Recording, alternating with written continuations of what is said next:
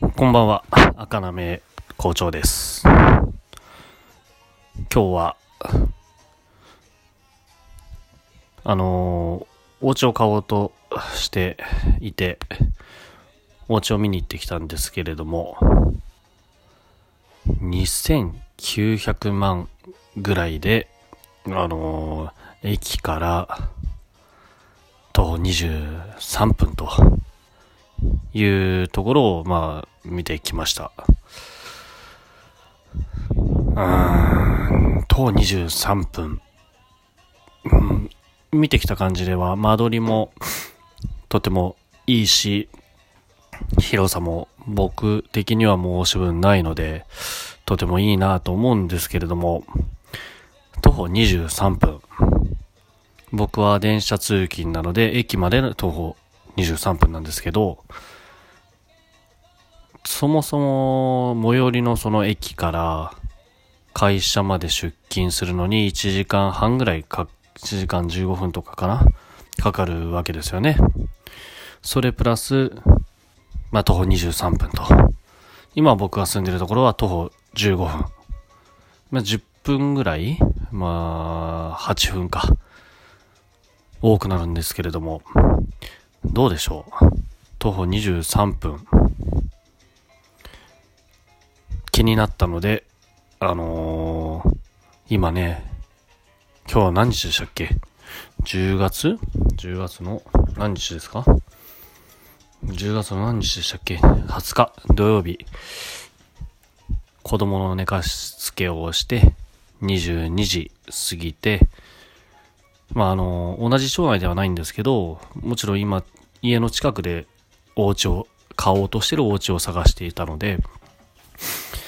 まず、最寄りの駅まで、自転車で、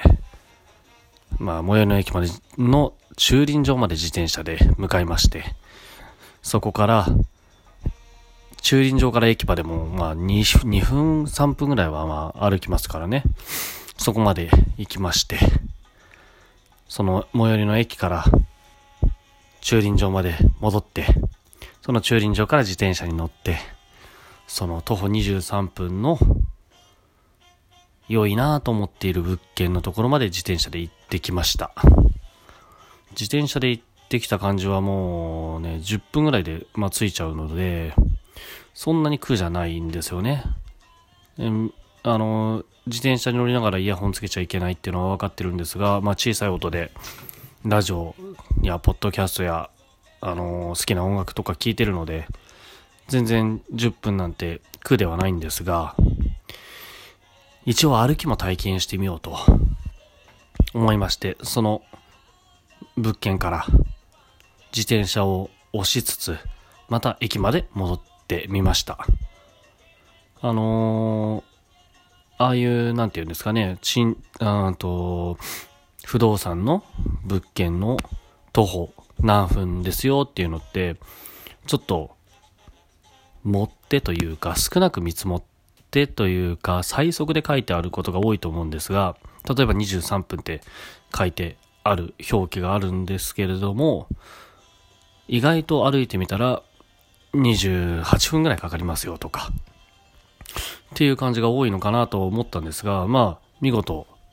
本当に自転車を押しながらでも23分ぐらいで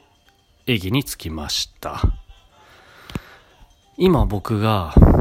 住んでる家が徒歩15分ぐらいなんですね、駅まで。23分、8分違い。やっぱり意外と遠く感じますね、歩くには。うーん、自転車だと全然苦じゃないんですよね、10分とかは。で、23分だって、その、それこそ本当に歩きながらラジオでも聞いてればすぐね、着いちゃうようなもんなんですけど、やっぱりあのー歩いてる道のその風景とかっていうのは重要ですよね。結構その物件から駅までという探してる物件から駅までっていうのが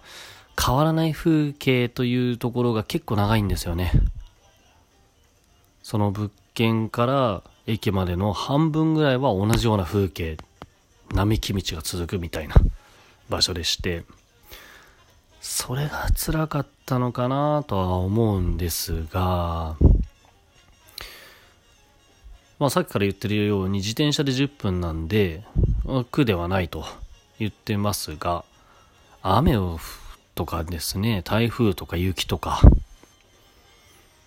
ね、ここ数年日本、まあ、僕が住んでいる関東、千葉ですけれども、意外と年に1回か2回ぐらい大雪が積もったりとか、台風だって結構ね、すごいことがありますよね。そんな時に耐えられるのかなと思うんですけど、まあ、そんなのは年に何回かだからまあしょうがないかって今話しながら思いましたけど、普段の雨とかですよね。結局雨降って傘さしても、歩いてると足の先とか濡れてくるじゃないですか。長靴履けばいいよって思うんですけど、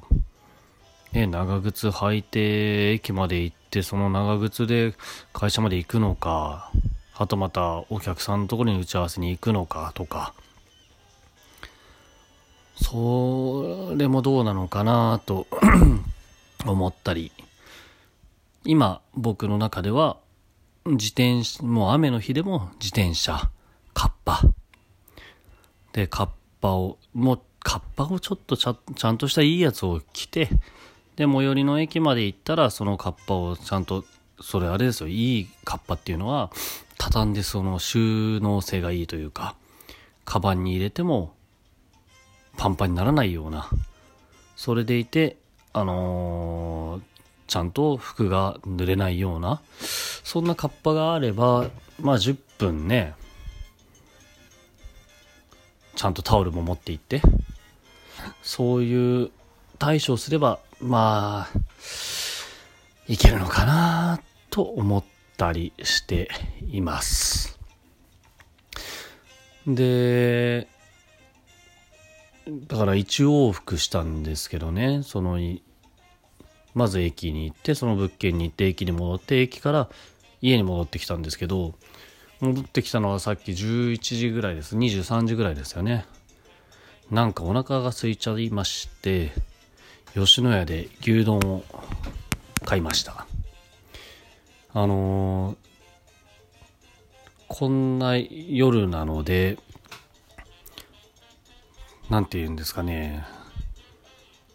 あ味が濃い方がいいなと思って、つゆだく、ネギだくっていうのをちょっと頼んでみたんですけど、心配だったのがネギだくにするとネギが増えた分肉が減るのかなと思ったんですけど、正直あんまりよくわかんなかったですね。頼んだ後に気づいたんですけど、最近はあの、吉野家って頭っていうのがあって、あの、波で380円なんですけど、480円で頭っていうのを頼むと多分あの、肉とか玉ねぎのその上に乗ってるやつが多いんでしょうね。私36歳なんですけど、あの、吉野家のご飯がもう結構お腹に来ちゃうんで、なんて言うんだろうな。矛盾してますが、肉は食えるけど、ご飯が食えないというか、頭にしとけばよかったなと思いました。あと今日何かあったかな？幼稚園の、僕のち、うちの長男が通ってる幼稚園が、月に2回ぐらい土曜日の日が、土曜日通園っていうんですかね、の日があって、今日はまさしくその日だったんですけれども、そういう時にですね、あの、幼稚園の中の親父の会という団体がありまして、そのお父さんたちが、まあ、自主的に集まって、なんでしょうね、幼稚園主催の催し物だったりとか、はたまた親父の会主催の催し物っていうのも年に1回ぐらいあるんですけれども、そういったことを幼稚園と一緒にやっていると。で、今日はその親父の会の集まりが、その息子が幼稚園に行ってる、通園してる間に、同じ幼稚園のホールで、親父の会の会議みたいなところがありまして、まあ行ったんですけれども、まあそういうのはいいですよね。なんかあの